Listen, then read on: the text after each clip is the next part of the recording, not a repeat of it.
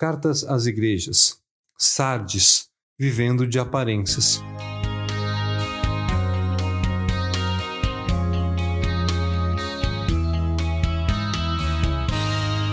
Provavelmente, todos nós já julgamos alguém pela sua aparência.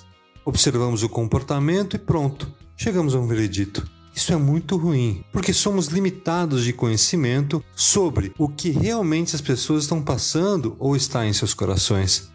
Já Jesus julga os corações. Ele vê o caráter verdadeiro de cada pessoa e de cada igreja. Justamente isso que inspirou João a escrever a quinta carta, desta vez para a igreja que se encontrava na cidade de Sardes. Esta cidade era muito antiga. Em seu auge, foi muito importante, uma verdadeira fortaleza, praticamente inconquistável. Acontece que no tempo que esta carta foi escrita, já não era mais a mesma. Embora tivesse ainda alguma importância comercial e militar, Sardes vivia em função do seu passado. Vivia de aparências, mas no fundo não passava de uma cidade ultrapassada e idólatra. E mais uma vez, a forma como Jesus se apresenta na carta fala muito sobre o que ele queria ensinar.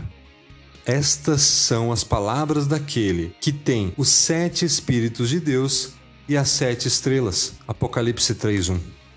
O número 7 representa a totalidade e a perfeição divina. Ou seja, Jesus tinha autoridade para julgar. Então, ele apresenta o problema da igreja de Sardes. Conheço as suas obras. Você tem fama de estar vivo, mas está morto na segunda parte de Apocalipse 3:1.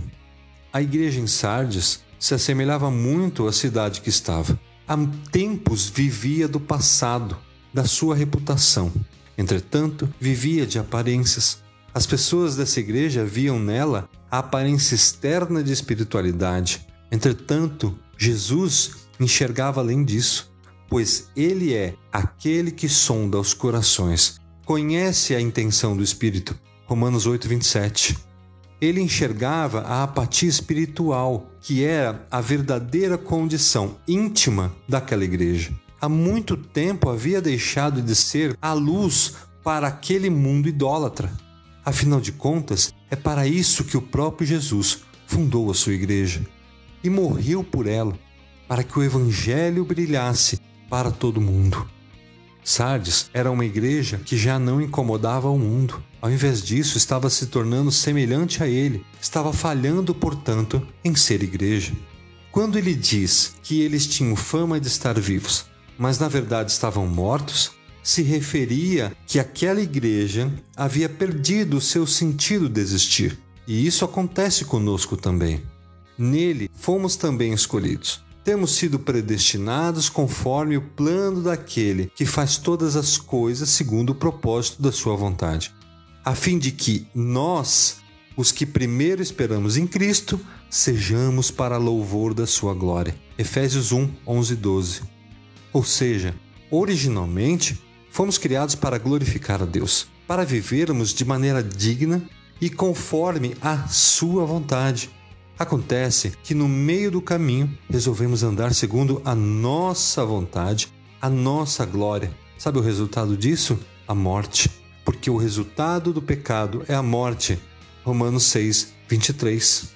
Somente quando percebemos o nosso estado, ficamos desejosos em voltar à condição original. Então passamos a crer em Cristo, pois somente Ele tem os sete Espíritos de Deus ou seja, poder e autoridade para nos dar novamente a vida. Vamos tomar cuidado para não nos desviar do propósito para o qual fomos criados. E salvos pela morte de Cristo. É muito fácil viver de aparências na vida cristã. Lembrem-se que Jesus disse o seguinte: Toda árvore que não produz bons frutos é cortada e lançada ao fogo. Mateus 7,19 Vamos lembrar que a igreja é de Cristo e não nossa. É Ele que nos deu novamente a vida. Portanto, estar vivo novamente é glorificar a Ele e fazer a Sua vontade. Estar vivo é ser luz em um mundo perdido em trevas. E a Sua promessa para quem permanecer vivo e fiel é a seguinte: O vencedor será igualmente vestido de branco. Jamais apagarei o seu nome do livro da vida, mas o reconhecerei diante do meu Pai e dos seus anjos. Apocalipse 3:5